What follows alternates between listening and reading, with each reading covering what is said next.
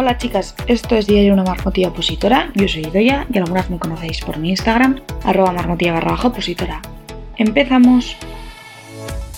Bueno, hoy os vengo como con otra reflexión que va unida a la que hice en el episodio 26 sobre la positividad tóxica. Esta vez se trata de la productividad tóxica.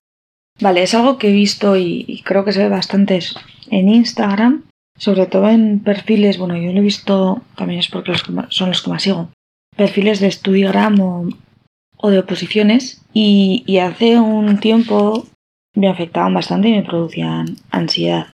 ¿Por qué me producían esta ansiedad? Bueno, estas cuentas en teoría, eh, digo en teoría porque a mí se me hace muy difícil que sea totalmente de realidad en todos los casos, cuentan todo lo que les da tiempo a hacer en un día que vamos, cada uno contamos en redes sociales lo que queremos, ¿eh? pero creo que, fijarse en ellas no es, no es sano. Porque, bueno, yo por lo menos no soy capaz de estudiar 10 horas y las 10 horas ser súper productiva y luego hacer eh, y hacer deporte todos los días y comprar de manera súper saludable y cocinarlo y vamos y tener vida social y la verdad es que que a mí no me da tiempo a hacer todo eso y antes me frustraba bastante y me sentía muy mal porque pensaba que, tenía que llegar a eso, ¿vale? Y la verdad es que yo no tengo esa capacidad y creo que muchas de nosotras no tenemos esa capacidad. Entonces, nada, o sea, la cosa es que no pasa nada. Quiero decir, eh, cada una somos como somos. Pero que no tenemos como que auto castigarnos, machacarnos por no poder hacer esas 200.000 cosas que en teoría no hemos autoimpuesto para hacer. O sea, a mí me ha costado aprenderlo, pero he aprendido que no llegar a todo está bien. Y no nos tenemos que sentir culpables por eso. O sea, no tenemos que estar todos los días eh, dando el 100% de nosotros o el 100% porque eso nos va a pasar factura. Creo que esas cuentas, sinceramente, creo que, desde mi opinión, son, son bastante irreales. Y lo de no sentirse culpable, bueno, yo voy aprendiéndolo, sé que Sé que es difícil, pero bueno, yo creo que es algo en lo que hay que ir eh, avanzando. Em, esto va súper unido a una cultura que tenemos o que cada vez yo creo que antes igual no era tanto, pero que últimamente sí que yo sí que lo noto, es que em, para, tener, para ser una persona como de éxito tienes que tener em, estar súper ocupado todo el día, ¿no? Y encima eh, hacer 200.000 cosas en todos tus ámbitos. O sea, no solo en el trabajo no solo estudiando, no, en estudiando en el trabajo, haciendo ejercicio, comiendo, o sea, tienes que ser todo como súper excelente. Bueno, yo le llamo cultura de la superproductividad, ¿vale? No sé cómo, por describirla de alguna manera. A mí, bueno, como os he contado, gracias a esa cultura llegué a tener unos niveles de ansiedad muy altos, porque yo me hacía unas listas de cosas larguísimas para cada día y, como es normal, eh, nunca llegaba a todo, ¿vale? O si conseguía llegar a todo, era de muy malas formas. Muy cansada, muy corriendo, haciéndolo, haciendo cosas mal. Y muchas de esas cosas eran autoimpuestas, quiero decir. No eran de tengo que ir a hacer la compra porque si no no tengo comida, no, eran cosas que me autoimponía yo. Creo que, bueno, esto hay más gente que ha hablado en Instagram desde hace un tiempo eh, sobre este tema de superproductividad o productividad tóxica, pero es verdad que que me, parece que, algunas cuentas en Instagram eh, como que ejercen, ¿no? Eso de que tienes que ser súper productivo para tener éxito y ser como súper excelente haciendo mil cosas. Y a veces no, a veces lo que necesitas para ser feliz y para ser y para tu salud mental es tirarte en el sofá todo el día viendo series o porque no, no tenemos que estar siempre al 100%. Y luego es verdad que aparte de... Yo también me, me obsesioné también con esto al ver cuentas que enseñaban, cuentas que hay, eh, sobre todo yo, eh, son cuentas inglesas que enseñan planners, vale, danillas o así, así como muy, muy guays. Y todos, o en casi todos, em, tienen todos los días miles de cosas para hacer. Entonces, claro, yo no tengo miles de cosas para hacer todos los días. Y entonces, como me gustaban tanto esas maneras de organizarse, o bueno, por lo menos en el papel, me obsesioné con que tenía que llenar mucho más, mucho más mi agenda y, mis planes. Bueno, yo he cambiado, cambié bastante de agenda porque no me gusta la disposición y etcétera.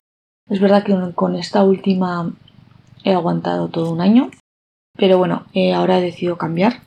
Después del verano, si me sigue funcionando, ya os explicaré cómo me estoy organizando ahora para, para eso, para bajar, para solo hacer las cosas eh, que realmente tengo que hacer, como puedes ir a comprar o poner la lavadora, porque es algo que tengo que hacer.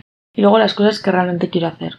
Creo que, bueno, ahí estoy dando un poco de vuelta porque me genera muchísima, muchísima ansiedad. Porque he dicho lo de tengo que hacer, poniendo como ejemplo lo de la lavadora y las que quiero hacer. Porque yo lo que terminé haciendo en esta época de mi vida era poner una lista de cosas en las que la mayoría no me interesaba hacerlas. Y lo que, o sea, no me interesaba hacerlas, no tenía, si no tenía interés en hacer eso o pensaba que sí, pero luego realmente no era así. Entonces, ¿qué pasaban con esas tareas? Que igual había cuatro o cinco tareas que iban pasando de un día a otro, todo el rato.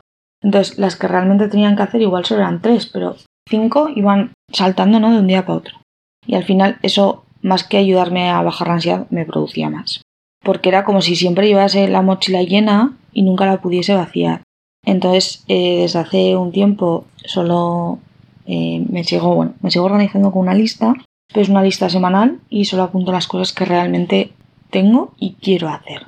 Y luego también estoy empezando a aprender a que puedo estar en el sofá eh, toda la tarde viendo una serie o viendo películas porque me apetece, porque necesito descansar y no, no haciendo algo no siendo súper productivo, porque es algo que me apetece estar en el sofá sin hacer nada, ¿vale? Que es súper sano también porque tenemos, tenemos que ayudar, tenemos que aprender a descansar, tenemos que aprender todas esas cosas que a veces, por lo menos a mí, me cuesta bastante. Y luego, después de pasar esa época como con mucha ansiedad, por eso, por esta cultura como de, o esta productividad tóxica, bueno, que le llamo yo, es que he aprendido que, que me gusta estar sin hacer nada. O sea, me gusta tener cosas para hacer, me gusta aprender cosas, me gusta estudiar, me gusta hacer muchas cosas, pero que no sean una carga para mí, sino que las haga porque me apetece. Esto es, eh, voy a hacer, si voy a estudiar inglés, que sea porque me apetece y no porque eh, todo el mundo lo haga y yo lo tengo que hacer también. O no sé, cualquier otra cosa. Porque eso, porque al final mis niveles de ansiedad se disparaban muchísimo. Creo que no es no tiene más éxito el que más cosas tiene para hacer, sino el que hace realmente las cosas que quiere hacer y tiene tiempo para hacer lo que quiere. Que creo que eso es algo que, que bueno, yo creo que algo estamos, o hay gente que estamos pensando así, porque sí que em, parece que si no tienes todo el día súper ocupado, ¿no? Eh, no, no tienes éxito y, creo que no tener tiempo ni para poder parar y pensar eh, creo que es un atraso más que un adelanto. También he aprendido a bloquear días para mí, a meter mis necesidades de estar en el sofá o de estar un rato jugando a la play en mi planning. O sea, de ponerme eh, en esa lista de cosas para hacer, también cosas para cuidarme, salud mental, o sea, en ese sentido también para ayudarme a parar. Y a mí me, me ayudan, por si, como idea. Por si estáis en ese punto que estaba yo, que, que os pueda ayudar. Y nada, y eso, que me apetecía un poco hablar de la productividad tóxica porque creo que es algo es algo que últimamente en Instagram yo he visto en varias, en varias, a varias chicas hablar sobre este tema. Pero bueno, eh, quería dar un poco un granito de arena mío, una reflexión mía. Y nada, si queréis contarme cómo lo veis y así, lo voy a dejar en el post de Instagram para que, para que me contéis. Si os apetece, cómo lo veis vosotras, si lo, si lo sentís así, si no, si habéis pasado como yo por, un, por ansiedad, por no poder llegar a todo y todas esas cosas. Y, nada, nos vemos la semana que viene. Hasta luego.